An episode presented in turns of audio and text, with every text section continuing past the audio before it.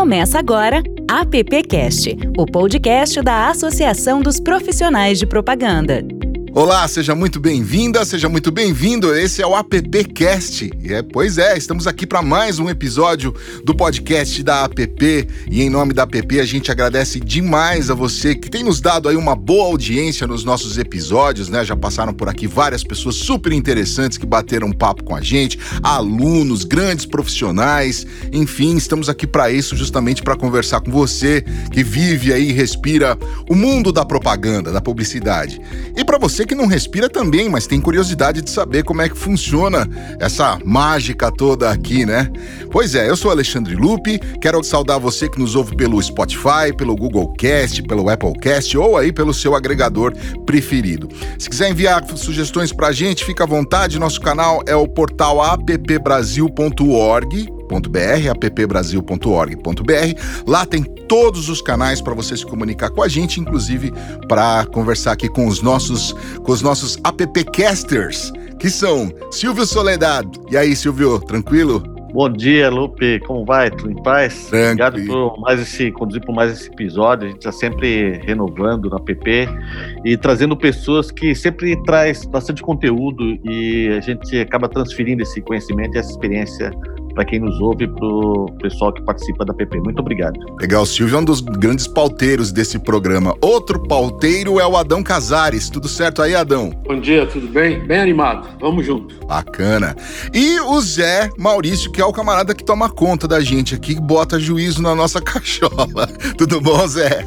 Tudo bem, tudo bem. Eu gostaria também de agradecer aos participantes desse evento, dizer que nosso portal da PP está à disposição de vocês a app está sempre à disposição de vocês, porque a app é voltada para o mercado, para o profissional mercado. Muito obrigado. Vamos lá. Ótimo. E o tema de hoje é como as marcas podem transformar consumidores e colaboradores em parceiros. O acesso digital coloca todo o poder na mão dos consumidores, que expressam opiniões, valores, crenças, recomendações e críticas nas redes sociais. Você pode aproveitar tudo isso como insights e estratégias que correspondam a essas amplas expectativas para alcançar todo o potencial dos negócios através da lealdade dos clientes. O que você não pode fazer é ignorar essa realidade em que a transparência se tornou muito mais radical, favorecendo o olhar atento das pessoas para todas as atitudes e práticas das empresas. Se os consumidores querem apoiar empresas que compartilham suas crenças, as marcas devem se posicionar com um propósito que possa corresponder a elas. Para falar sobre esse tema e, e também é, agregar essas pessoas aqui aos nossos appcasters, quero apresentar a Thelma Graziano, que é gerente de marketing da Cirela. A Thelma que é formada em administração de empresas e pós-graduada em marketing pela Universidade Mackenzie. Thelma, seja muito bem-vinda, viu? Oi, Ale, obrigada. É um prazer estar aqui com vocês, poder compartilhar um pouco da nossa experiência, ouvir um pouco. Acho que isso sempre contribui demais com a gente. Obrigado pelo convite. Legal ter você aqui. Temos também o Afonso Abelhão, que tem formação em publicidade e propaganda pela IMB Morumbi e especialização em business e marketing pela EOLSC, ou a ILSC, lá em Toronto, no Canadá. Sócio fundador da Big B Comunicação e sócio fundador da Data Cubo, Afonso Abelhão, que é sobrenome, né, Abelhão? É sobrenome. Primeiro, muito obrigado pelo convite aí, Lupe, APP, todo mundo. É uma honra participar aqui. E eu quero agradecer os outros participantes também. E vamos nessa. Show de bola, vamos nessa. E temos também o Rafael Montalvão, que é formado pela Faculdade Coque e MBA em TI pela Uniceb de Ribeirão Preto. Há 16 anos está na Magazine Luiza, onde é o atual diretor de marketing e e-commerce. Seja bem-vindo, viu, Rafael? Muito obrigado, Alexandre. Obrigado pelo convite aí. Bacana. Eu já saí acelerando, quase que eu esqueço de, de, de deixar você falar. Muito bem, pessoal, eu vou começar com uma pergunta aqui que vale para todos. Obviamente, os nossos appcasters aí vão entrando durante a nossa roda de conversa aqui para colocar mais perguntas da nossa pauta. A pergunta é que o momento é de grandes incertezas, né? Isso é mundial, de mudanças de hábito e comportamento do consumidor. Como é que vocês estão reagindo a tudo isso? Quem começa? Vamos começar pela Thelma? Vamos, vamos lá, Lê. É, eu acho que quando a gente fala de mudanças, de como a gente está reagindo, a gente tende a ter um primeiro olhar para o consumidor, né? E quando eu falo em compra de um imóvel, é, a compra de um imóvel ela, ela experimenta muito, né? ela vive muito do mundo offline. Então, os consumidores tendem muito a tentar tangibilizar o nosso produto, indo nos estandes, vendo maquetes, decorados, imagens. Então, até mesmo experimentando o bairro, ele quer vivenciar um pouco o bairro, ele vai duas, três vezes em horários diferentes para entender se o trânsito funciona ou não funciona. Então, nosso negócio, ele vive muito dessa experimentação. Então, quando a gente se deparou com tudo isso, a gente entendeu que a gente precisava rapidamente fazer um momento de transformação digital do nosso processo, vamos assim dizer.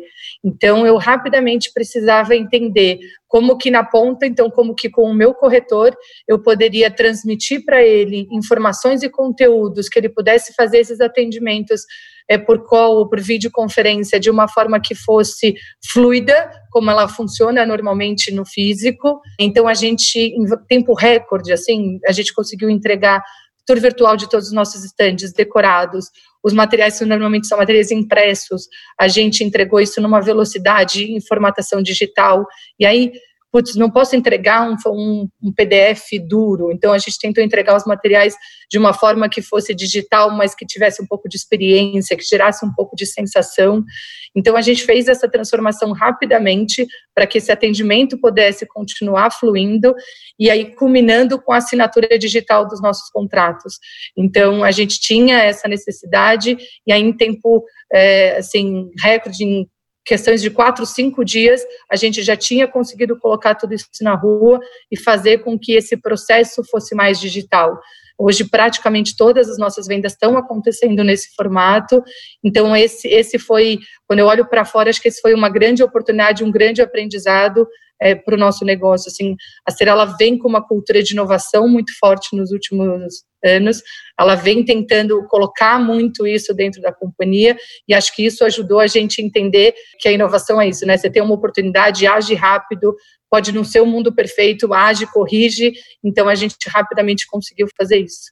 É, então acho que quando eu olho para fora, esse foi um primeiro movimento importante no nosso negócio. Mas como a gente está até falando um pouco de propósito, acho que a gente não pode deixar de olhar para dentro. Né, e pensar nos nossos colaboradores e como é que a gente reagiu a tudo isso também. Acho que pensando para dentro, a, a Cirela era uma empresa que não tinha cultura de home office, então a gente também teve que se reinventar e fazer isso acontecer com grande velocidade. E aí, em uma semana, a gente estava com praticamente todos os colaboradores em casa, com acesso à rede, com equipamentos, para garantir o fluxo de trabalho, garantir a produtividade. A gente precisava se reinventar, então as coisas precisavam acontecer com muita velocidade. Então a gente conseguiu fazer esse movimento a gente começou a olhar bastante para uma preocupação física e emocional dos nossos colaboradores. Né? Então a gente pensou, putz, o que, que a gente precisa fazer? Precisa disponibilizar médico online é, para quem precise disso. A gente começou a fazer lives de atividades de qualidade de vida, de entregar isso para dentro para os nossos, porque, de novo, quando a gente fala de propósito, isso precisa ser vivido internamente, né? Então, eu precisava ter os meus funcionários vivendo esse momento, entendendo que a empresa estava vivendo junto com eles esse momento. Junto com a liderança, a gente fez acompanhamento para garantir motivação do time, para garantir como é que faz acompanhamento à distância, sem ser um microgerenciador. Então, a gente teve uma série de ações para dentro que eu acho que foram muito importantes a Cirela foi uma das empresas que aderiu ao movimento Não Demita, né? Então, que a gente garantiu aí bastante segurança para os nossos colaboradores e para todo mundo que deles dependem, né? Trazendo um pouco mais de segurança. Então, eu acho que tem tem que esses dois olhares. Então, para fora foi esse processo de transformação digital do nosso processo e para dentro essa preocupação, cuidado e atenção com todos os nossos colaboradores. É, eu cheguei, a, inclusive, a acompanhar uma dessas lives, viu, Thelma? Bem bacana, com música tal, foi bem, bem, bem legal.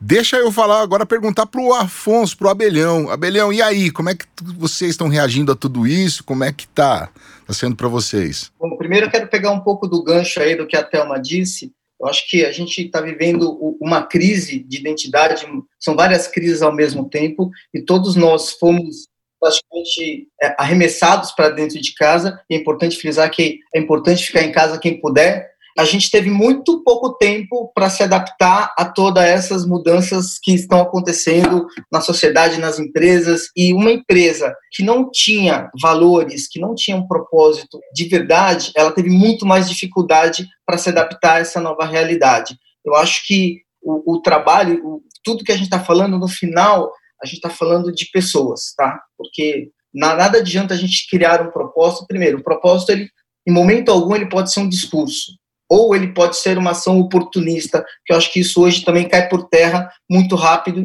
inclusive com a velocidade de informação que a gente está vivendo.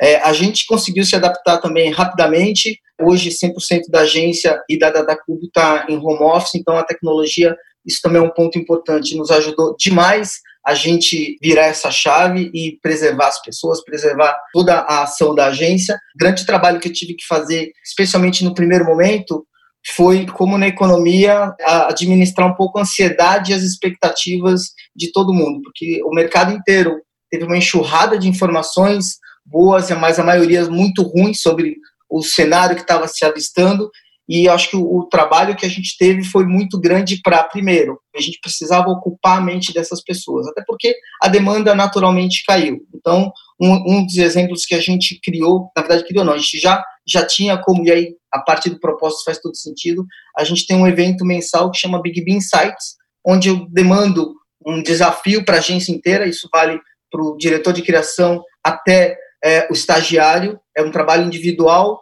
em que cada um, numa data determinada, tem 15 minutos para apresentar a sua história e a sua defesa para aquele case. E o último que a gente fez foi a semana passada, e era sobre, bom, e como é que vai ser o pós-pandemia? O que a gente pode trazer para os nossos clientes? O que a gente pode trazer de inovação? Quais são os aprendizados? E assim, a, gente passou a semana inteira, além das demandas que a gente tinha, trabalhando em cima disso, e é muito gostoso ver, porque com isso, qual é o grande ganho que eu tenho é, com essa ação dentro da agência?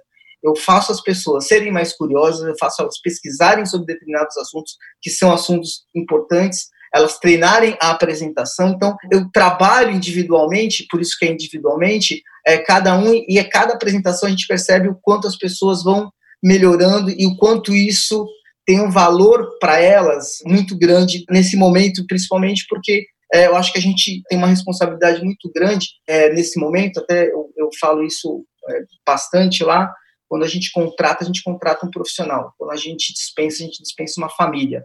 Então, é muita responsabilidade que a gente tem na mão e, nesse momento especialmente, é, para conduzir isso. E sem um propósito, se a, se a empresa, se a marca não tiver um propósito real que tenha a ver com os valores da empresa, isso é muito frágil, isso é um castelo de cartas que se cai muito rapidamente. Eu quero ouvir o Rafael Montalvão. Rafael, como é que tá aí na Magazine Luiza, na Magalu? Então, aqui a gente está no, no momento que, gente, que, nós temos que fazer várias adaptações, né? O time inteiro, principalmente do escritório, já está trabalhando de home office praticamente desde o dia 17, 18 de março, a gente já vem trabalhando nesse, nesse modelo. Nós focamos todas as nossas energias e produção para melhorar o nosso ambiente online. É, a gente já tinha uma representatividade grande da nossa venda por conta do online e isso foi reforçado nesse período agora de Covid. Diante de todos os fatos, a gente também procurou arrachar algumas soluções para ajudar a, a sociedade como um todo. Então, colocamos no ar recentemente um projeto que era o Parceiro Magalu, que ajuda pessoas autônomas, então quem é pessoa física, tanto a, a pessoa jurídica, no caso de pessoa física, ela vai lá e abre uma loja no, na internet com o nome parceiro Magalu e começa a vender produtos nas suas redes sociais e ganha uma comissão por cima desse produto que ela está vendendo. Para a pessoa jurídica, ela disponibiliza o sortimento dela que ela tem hoje, que uma loja fechada, no ambiente online do Magazine Luiza e começa a vender e paga o Magazine Luiza, o Magazine Luiza recebe uma comissão por essa venda. E quando a gente olha o valor da comissão que está sendo cobrado para o parceiro Magalu PJ é extremamente inferior a qualquer outro tipo de marketplace, exatamente porque o nosso intuito aqui é dar oportunidade para esses comerciantes que hoje não estão conseguindo vender, conseguirem usar a nossa plataforma como meio de, de, de renda nesse momento tão caótico. Então a empresa ela pensou em ações que iriam ajudar ela a, a melhorar o negócio dela, mas também como ela também ajudar o ecossistema. Não adiantaria nada o Magazine Luiza se fortalecer no Covid e todo o comércio em volta ter um problema, porque ela saberia que isso afetaria a cadeia como um todo. O outro ponto, acho que a gente trabalhou muito forte no nosso aplicativo, a gente vem conseguindo ter um resultado muito forte nele, e disponibilizando políticas de frete, principalmente no, no, período ali do Covid, em março e abril, que possibilitaram os consumidores comprarem vários produtos com, com a política de frete grátis. Hoje a gente continua com a política de frete grátis nas categorias de mercado e categoria de saúde e beleza, que a gente entende que são itens de necessidade básicas. Então, hoje uma pessoa consegue comprar uma cesta básica no Magazine Luiza por R$ 49,90 sem pagar frete grátis. É uma maneira da gente tentar contribuir nesse momento caótico. Tudo o que está sendo construído vai deixar um legado importantíssimo para a companhia. Né? Esse consumidor que vai entrar no online, que é o novo consumidor que está entrando no online, ele dificilmente ele vai perder esse hábito. Ele vai ter esse novo hábito no, no, no dia a dia dele. E, consequentemente, quando é, o comércio offline abrir, ele também vai trocar essa compra tanto no offline ou online. E como aí hoje a gente tem uma presença omnichannel, para nós vai ser um resultado positivo. Então a gente acredita que é um trabalho nosso de propor para a sociedade um varejo que é trabalha em conjunto e que leva uma qualidade de entrega muito forte. Né? Hoje a nossa logística está com prazo de entregas muito, muito agressivo, então a gente está conseguindo fazer entregas em 48 horas e 24 horas, entendendo esse, esse processo das pessoas que não estão tendo como comprar alguns produtos e não querem sair de casa. Então, para nós, foi um meio da gente aprender, se reinventar em poucos dias e começar já a desenhar perspectivas para frente. Né? Quero dizer que, uh, fazer um testemunhal aqui, a minha lava-louças que eu tava atrás fazia um tempão, ela chegou, então obrigado aí Magalu por entregar bonitinho na hora certa. Mas você sabe o que, que eu ouvi em comum nessas três respostas, assim? O tempo, né, gente?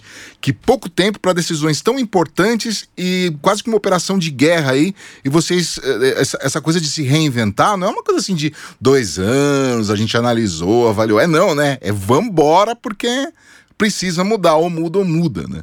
É isso aí. Eu queria que os meus appcasters entrassem em ação aí para conversar com, também com os nossos convidados. Quem vai? O Zé. A gente vê aqui claramente que vocês estão sendo, que vocês souberam aproveitar as oportunidades, né? Aquele negócio, toda crise cria uma oportunidade e vocês souberam aproveitar as oportunidades.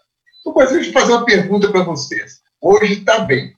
Hoje, tudo isso que vocês inovaram no futuro próximo, isso vai acabar, o vírus vai passar, né? Todos nós sabemos. No futuro próximo, o que ficará o que, e o que será desativado? Quais são essas condições que vocês trabalharam hoje vão, vão se preservar no futuro? Quem começa? Thelma? É, na verdade, eu acho que esse é um momento que ele não pode ser esquecido. Né? Na minha opinião, a gente está vivendo talvez o maior processo de tangibilização de globalização. O mundo todo está vivendo o mesmo problema e acho que todos os aprendizados que acontecerem aqui eles não podem ser esquecidos. Assim, principalmente quando a gente fala de marcas e de propósito, é, eu acho que isso precisa ficar. Então, acho que todos os aprendizados que a gente tem aqui, eles, é, a gente precisa levar isso adiante, né? Rafael falou bastante. Acho que assim a gente vê um consumidor é, ficando cada vez mais digital. Né? Então, pessoas que não tinham confiança ou não faziam essa experiência do mundo digital se viram obrigadas a, a vivenciar isso e descobriram um mundo possível, descobriram um mundo de confiança. Então, a gente tem aqui aprendizados que não podem é, ser esquecidos. Nós vamos ter que olhar para isso, atuar nisso. Eu acho que um dos grandes legados que essa pandemia traz é, é, é a solidariedade. Então, eu acho que as pessoas estão é, se sentindo com necessidade de ser mais solidárias, então as marcas vão ter que olhar para isso, vão ter que entender como é que elas podem atuar é, levando mais informação, levando essa sensação de solidariedade. Então, é, de novo, quando a gente fala de propósito, acho que tudo que a gente está fazendo nesse momento, a gente precisa olhar e convergir é, no sentido de entregar não só os nossos produtos, é, que são tangíveis, com qualidade, mas como é que a gente pode atuar em termos de sociedade, como é que a gente pode fazer com que isso cresça, assim. Eu acho que tem várias outras oportunidades que a gente poderia aqui ficar falando é, sobre aproximação, enfim, mas para mim o grande legado que fica é essa mudança de comportamento do consumidor e a questão da solidariedade. Eu acho que essas são as coisas que a gente precisa olhar, é, se atentar e fazer movimentos de mudança. Bacana, Afonso. Eu concordo com a Thelma, eu queria só faz, jogar uma pimenta aqui e, uma, na verdade, fazer uma, um outro contraponto que é os riscos que a gente corre aí dessas mudanças todas. O risco nosso como marca, como empresa, como tudo. O que eu quero dizer aqui, na verdade, eu não tenho absolutamente certeza, são pensamentos que eu tenho tido em todos esses tempos de acompanhando o que está acontecendo. Eu acho que a gente vai ter uma mudança muito grande em diversas áreas das pessoas, nesse, principalmente na questão digital, em que as pessoas hoje estão muito mais familiarizadas e vão continuar, porque isso ainda vai se estender por um bom tempo. Então, a gente quebra um gelo aí que a gente tinha e isso acho que é um caminho sem volta. O ponto que eu acho importante, aí eu acho que as marcas têm uma responsabilidade grande nisso também, eu vou usar uma metáfora para tentar explicar isso, é mais ou menos, hoje a gente está vivendo praticamente um, um, momento de luto por várias coisas que não que estão acontecendo, pelas pessoas que estão perdendo pessoas queridas, e, e, é nesse ponto que eu quero fazer a minha, a minha metáfora. Então, vamos supor que você perdeu um amigo muito querido, tá? Eu faço 50 anos esse ano, então, naturalmente, quando isso acontece, a gente pô, sofre demais, vive e a gente para para é quase impossível a gente não parar para pensar na nossa vida, em nossos valores, nas nossas decisões o que a gente quer para frente. Isso dura o quê? 15 dias ah, na vida prática, vida real. A gente, por quê? Porque a, o dia a dia acaba atropelando a gente e a gente vai e acaba que esse luto passa e a gente meio que a vida segue como se, se nada tivesse acontecido e acho que até uma proteção natural nossa para conseguir sobreviver, obviamente. E eu acho que nesse ponto o propósito ele faz toda a diferença nesse momento. Então, vou pegar até o gancho do, do Rafa aí. O Magazine Luiza, ele não conseguiria fazer uma ação como ele fez de trazer os parceiros se isso de fato não fosse o DNA da empresa, de querer ajudar o próximo, de querer, de entender o, o, o momento que todo mundo está vivendo e não querer só se aproveitar dos pequenos, principalmente que são os que mais sofrem nesse momento.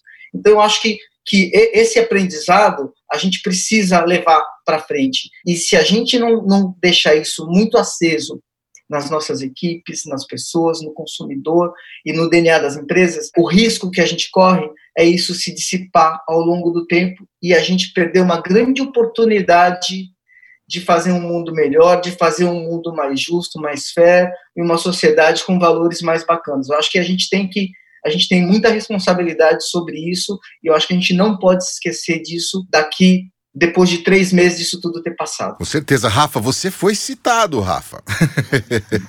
é, acho que tem muito sentido o que o Alfonso falou. Acho que a empresa tem um, tem um propósito desenhado já há um longo tempo, que é levar a muitos que é privilégio de poucos.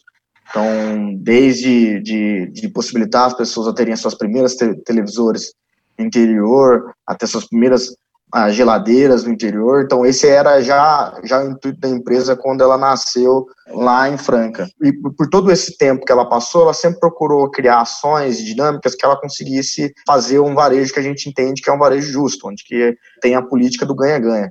Dificilmente você vai ver relatos ou histórias de, de que uma Magazine Luiza fez alguma ação em cima de algum fornecedor sempre foi sempre as nossas negociações de tanto de compra e venda de produto sempre foi procurando dar o melhor resultado para ambas as partes, porque a gente entende que é uma cadeia, a gente faz parte de um, de um ecossistema. E, de fato, isso que o Afonso falou é extremamente importante. Não adianta a gente ter uma, uma ação que faz só nesse momento e depois de três meses ela acaba. A gente está vendo aí os resultados de lembrança de marca que, que vem aparecendo recentemente em vários estudos aqui, e a nossa marca está sendo citada várias vezes entre uma das marcas com maior lembrança nesse momento do, do Covid.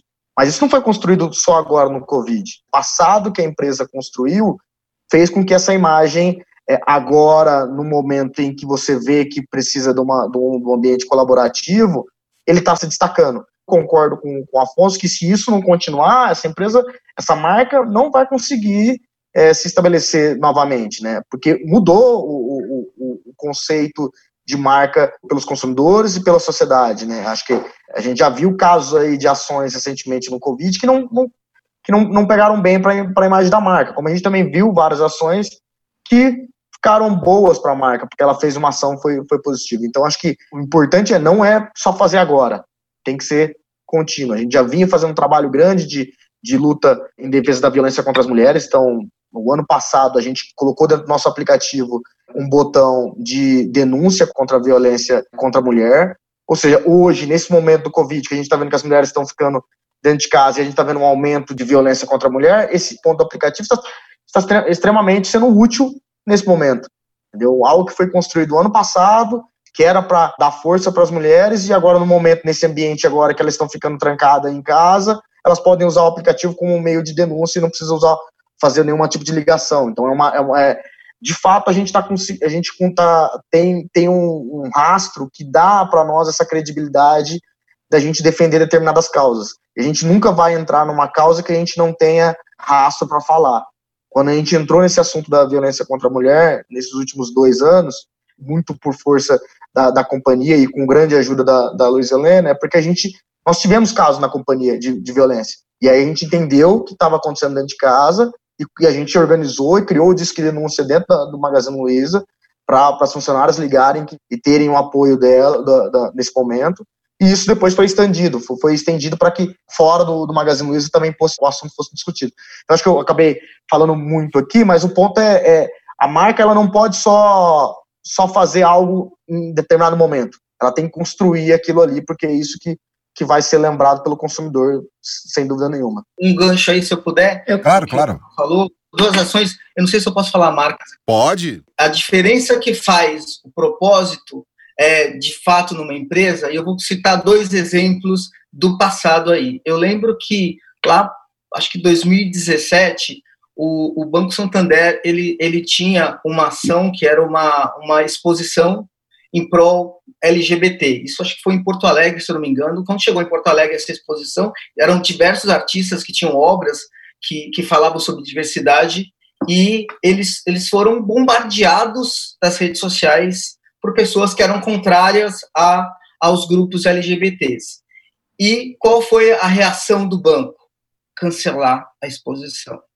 Ou seja, ele não sustentou aquele discurso que ele vinha falando. No contraponto disso, a gente viu lá atrás também a Natura quando fez o beijo gay na campanha, que foi, se não me engano, a campanha dos namorados, que foi o primeiro beijo gay, que ela foi massacrada nas redes sociais por grupos que eram contrários e ela se posicionou: é isso mesmo, a Natura é assim, eu sou a favor da diversidade, e quem for a favor da diversidade, que venha comigo e tenha afinidade com a minha marca. Então, é, isso não pode ser uma ação é, isolada, isso, e aí que faz a diferença o propósito. Para você sustentar a sua argumentação, não pode ser um discurso, não pode ser uma ação isolada. Só corroborando aí com o que o, Rafa falou, e isso eu acho bastante importante. É, a gente tem casos é, mais no. Pra... Desculpa, Thelma, pode falar, pode falar. Imagina, acho que só para corroborar, assim, uma coisa que vem muito, né, quando o Abelhão e o Rafa falando, assim, acho que o propósito, ele tem três grandes pilares, e talvez um dos principais dele é ele ser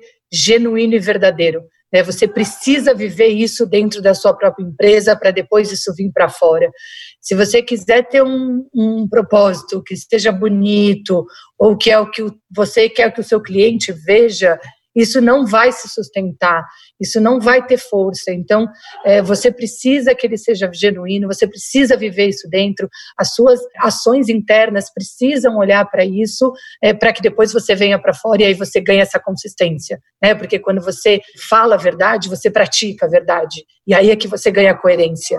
E aí é que o teu consumidor te vê como uma marca crível.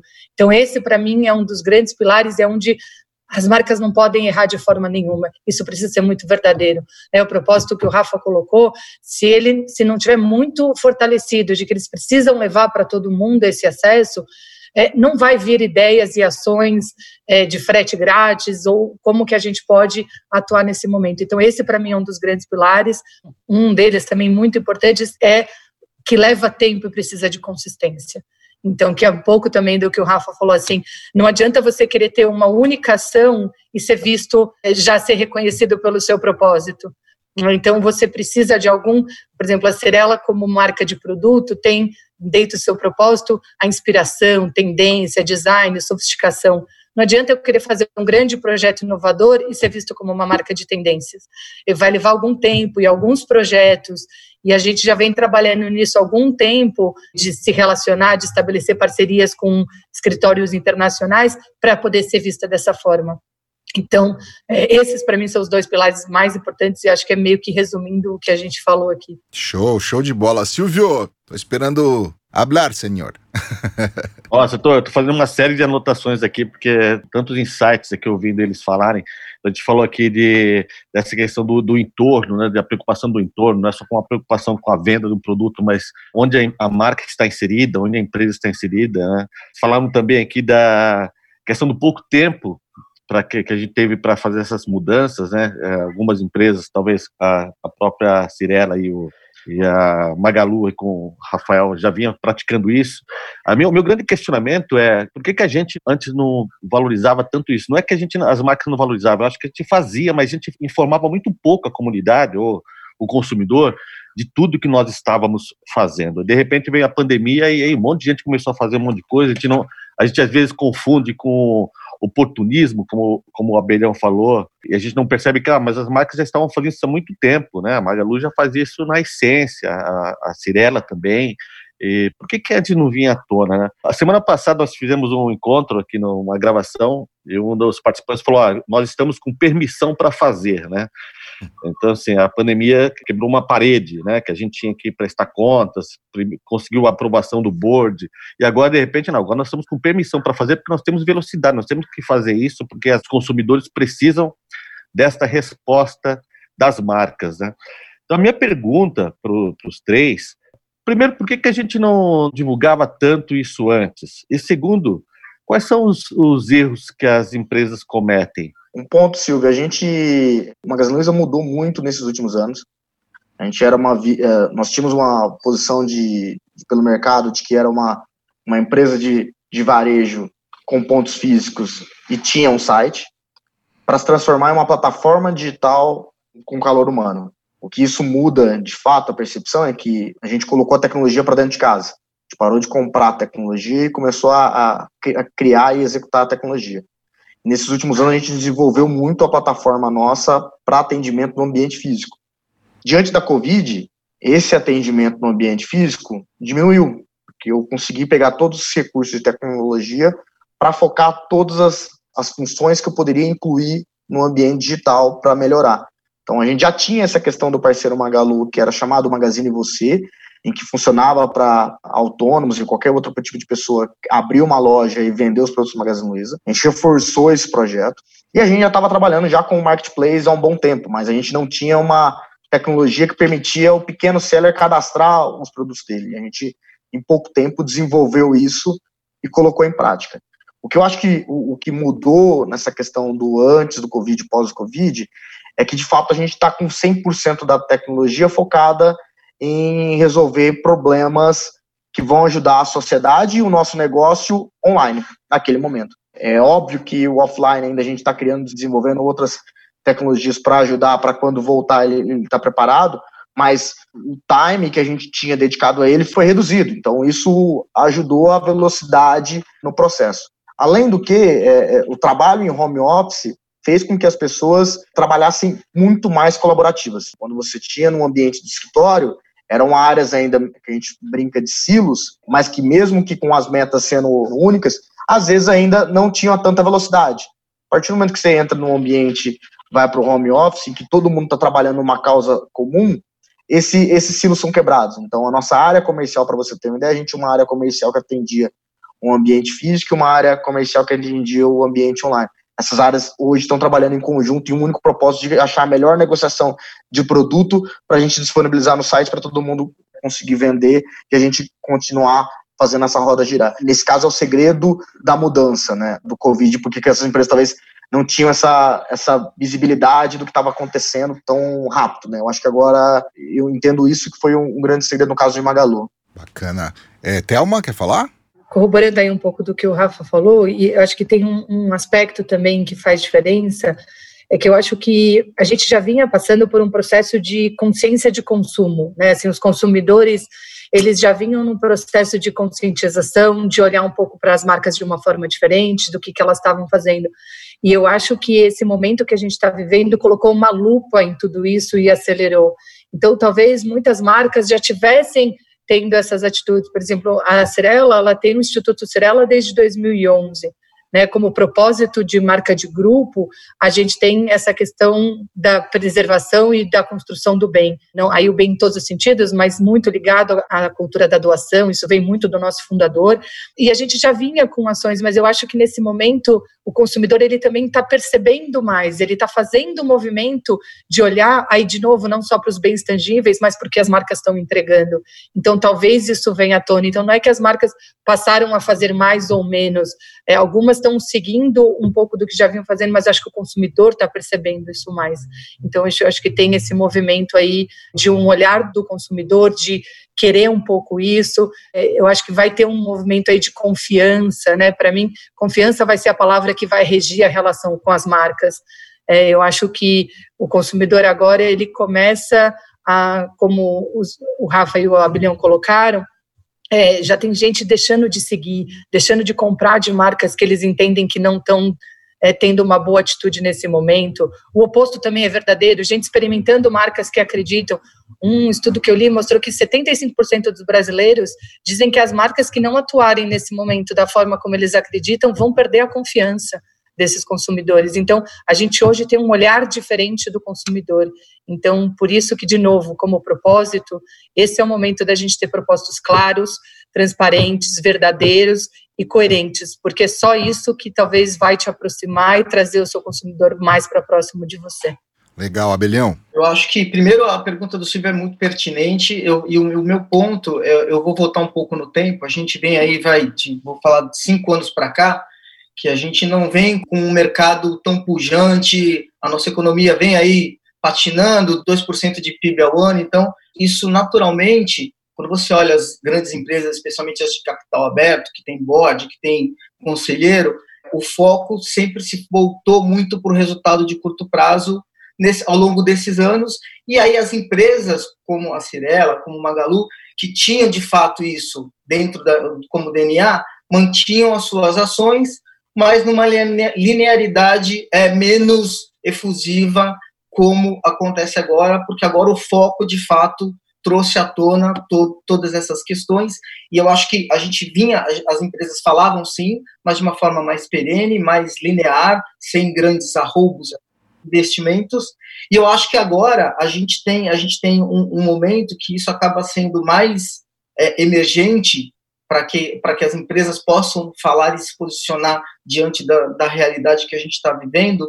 E eu acho que, que isso, pelo menos a minha expectativa, né, tudo isso mostra, e o, o fato das, das pessoas também, as empresas olhavam mais para o balanço. Hoje elas têm que, olhar, têm que incluir no balanço o capital humano, que é não só o consumidor final, mas a equipe dela. Ela tem que olhar para dentro e olhar que as empresas são feitas de pessoas, no final das contas.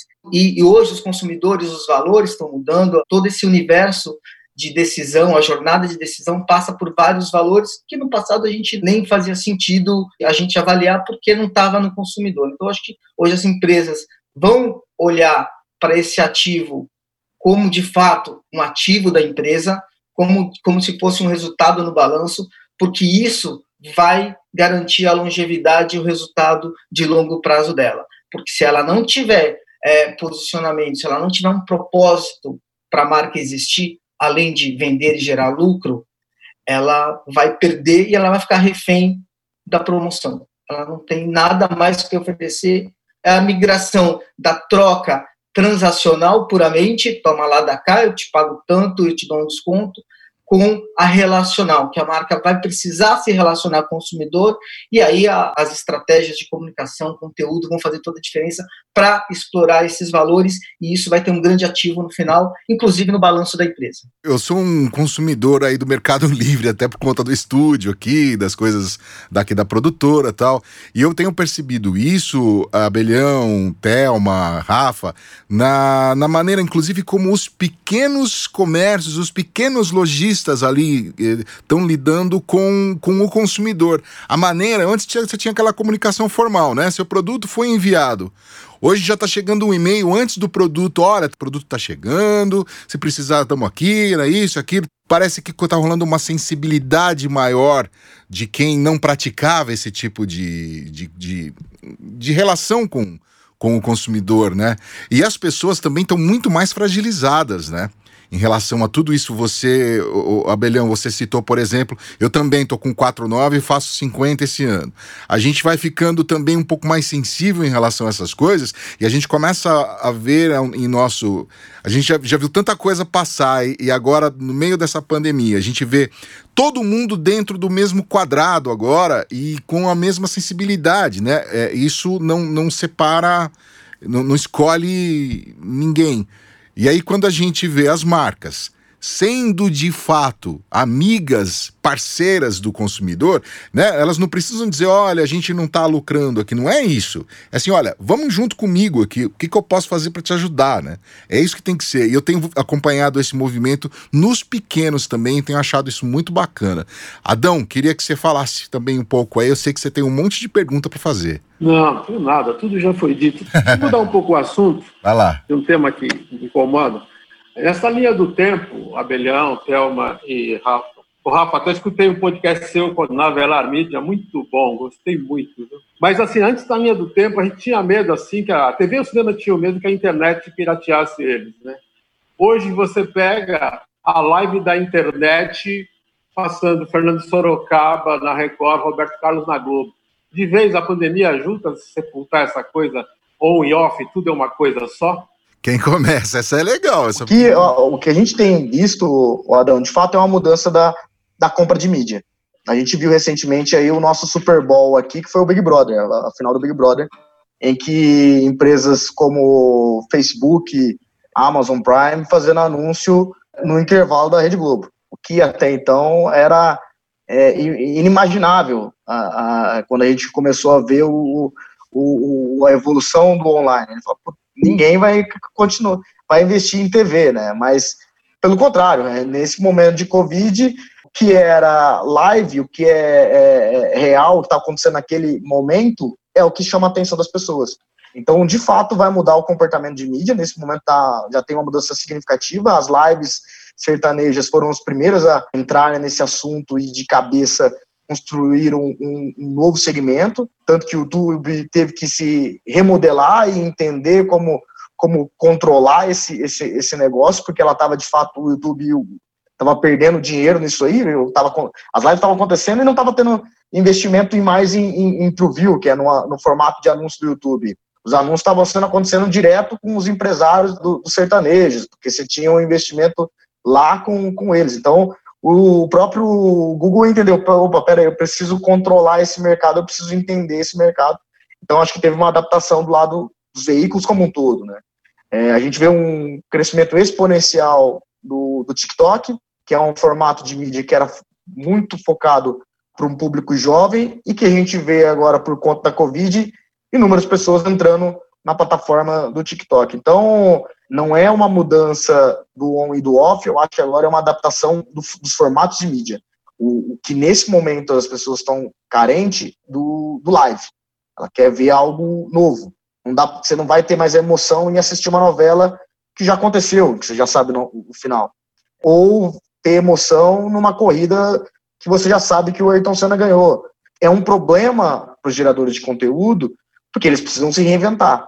E, de fato, eles estão sendo pegos de surpresa porque os próprios produtores estão acabando criando coisas novas e estão atropelando esse mercado que era dominado por eles. Quando ele tem a live, que era no caso do, do Big Brother, ele tinha audiência. Quando ele acabou o Big Brother, ele perdeu essa, essa, esse poder da, da audiência. Eu acho que é o, o, que vai mudar muito é, é, quem tem o conteúdo de entretenimento é, vivo, que é o que as pessoas querem. Eu acho que reprises, acho que são coisas que a gente foi um, foi um momento que passou e agora elas, elas vão ter que se adaptar. Porque o consumidor, ele quer, quer conteúdo. Ele também já está pensando já de jornalismo. A gente viu altos picos aí de, de Globo News, CNN, que na, nasceu bem no meio da, da, do pico da Covid e viu sua audiência crescer exponencialmente também. mas sofrendo agora por conta de que é, é, as pessoas já estão enjoadas já de, de, ver tanta notícia. Então, o que eu fico assim, acho que o que eu posso deixar claro, Adão, é que vai ter uma adaptação. Os formatos estão sendo adaptados e o que vai prevalecer é o que tiver o melhor conteúdo para entreter as pessoas. É, e você fazer, é, como marca, entrar nesses, nesses, nesses conteúdos é o que vai fazer o diferencial nesse momento. Então você tem que saber qual é a nova onda, qual é o, aonde está tendo um crescimento para você entrar com o tiro certo na, na, na, publicidade. Porque depois ele acaba se tornando muito commodity e aí sua marca fica dispersa naquele mundaréu de marcas fazendo a mesma coisa. Então você vê hoje lives, tem muita marca fazendo participando de live. Então, será que vale ainda faz, fazer anúncio em live? É, há de se discutir, porque tem muita live.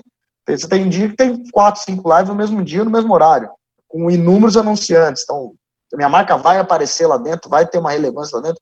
Eu acho que esse é o, esse é o grande ponto. Mas eu fiquei. O que me chamou mais atenção nesse momento do Covid foi, de fato, ver Facebook e, e outras marcas fazendo anúncio numa, numa rede Globo de televisão, que até então a gente falava que seria o contrário, né? A gente imaginaria que as TVs abertas estariam fazendo anúncio no digital para trazer tráfego para elas. E a gente viu o contrário nessa Covid. Então vamos lá, Thelma. É, eu acho que uma coisa importante, o Rafa colocou bem, acho que assim, a gente vai ter uma mudança de formato e acho que isso junta bastante com o que você colocou ali, assim, com as pessoas estarem sensibilizadas nesse momento.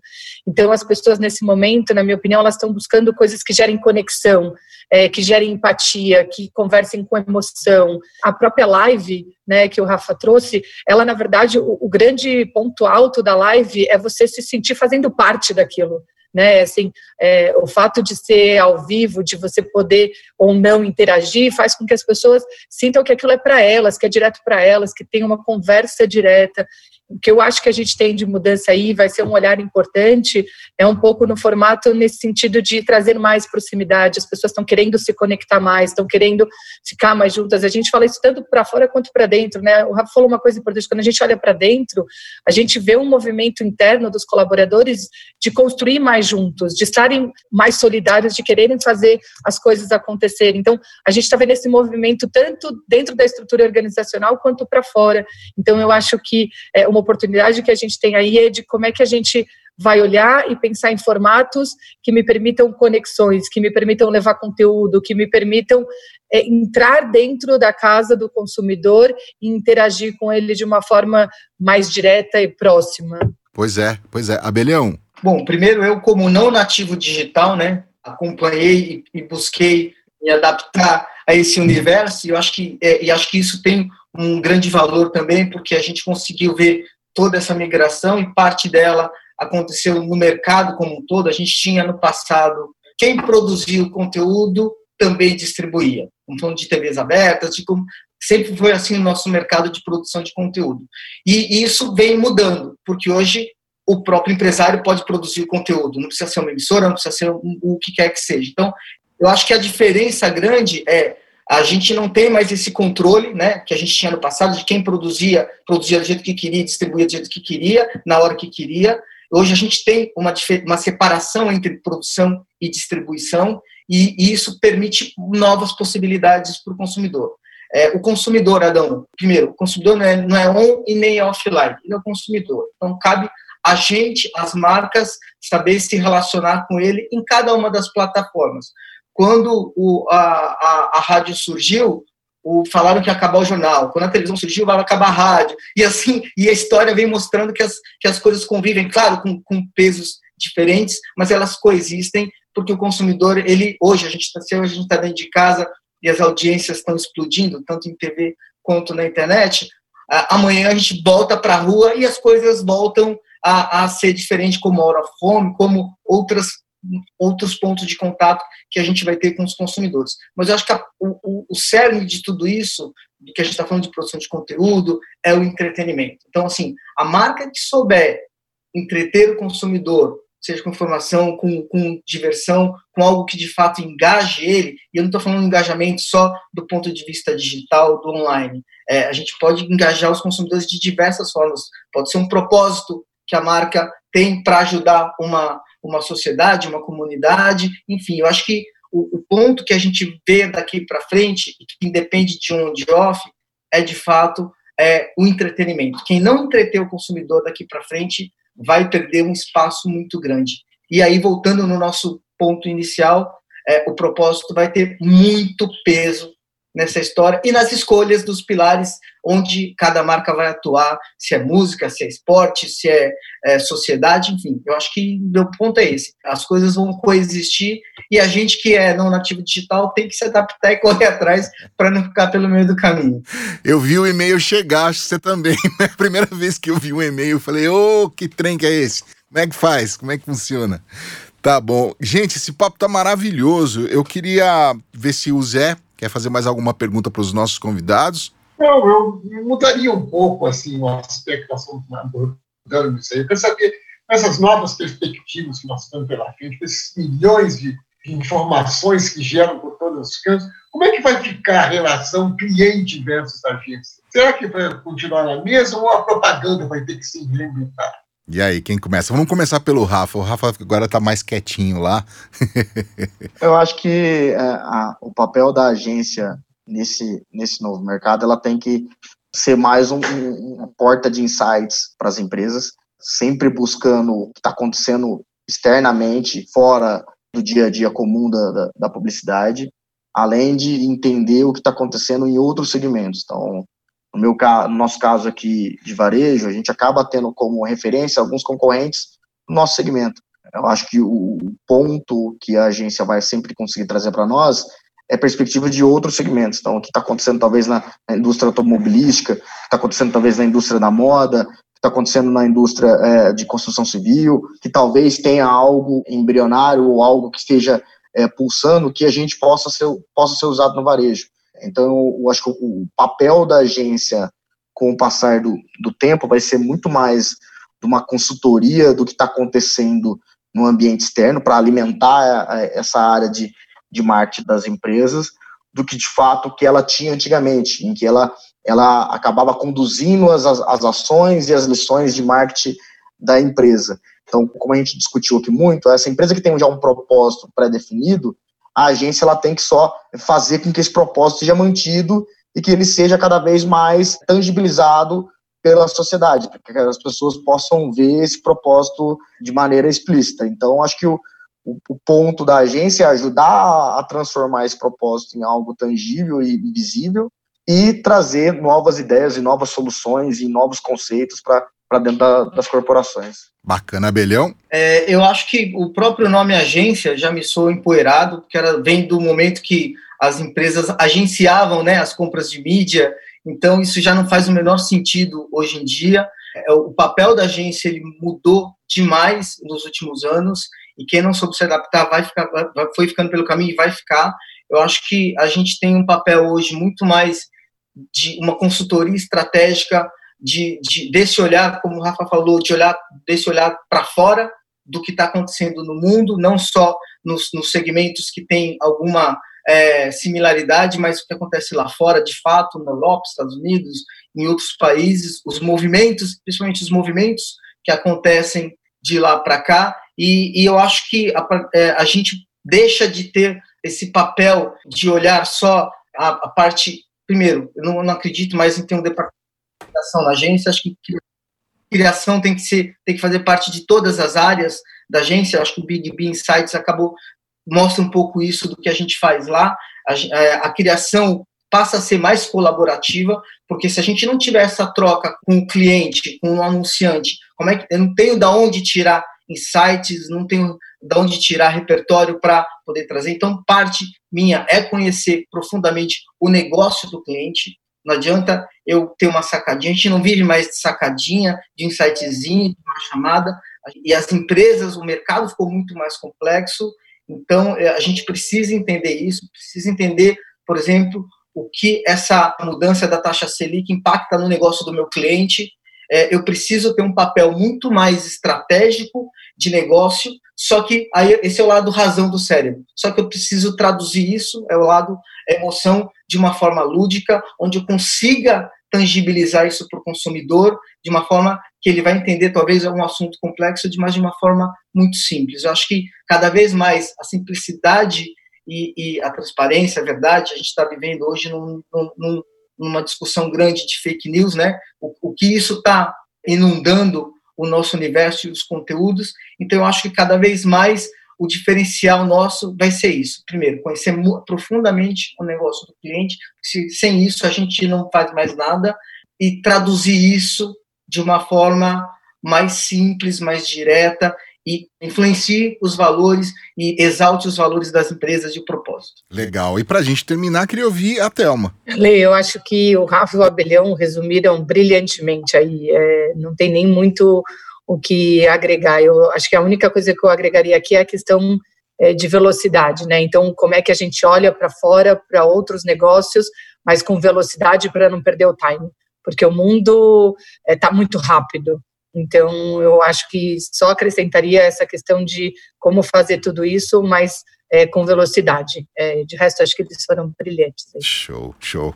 Gente, estamos chegando aí ao final de mais uma edição do AppCast. Eu preciso liberar o Rafa, que daqui a pouquinho ele tem que ir para um outro compromisso. Então, já vou começar por você, Rafa, e pode desconectar, que não tem problema não, tá? Muitíssimo obrigado ao Rafael Montalvão, que está há 16 anos na, Magali, na Magazine Luiza, onde é o atual diretor de marketing e e-commerce. Tem um monte de serviço para fazer aí pela pela frente. É ou não é, Rafa? Isso, muito obrigado pelo convite. Eu acho que foi um prazer falar com vocês. Obrigado, Zé. Obrigado, Adão. Obrigado, Silvio.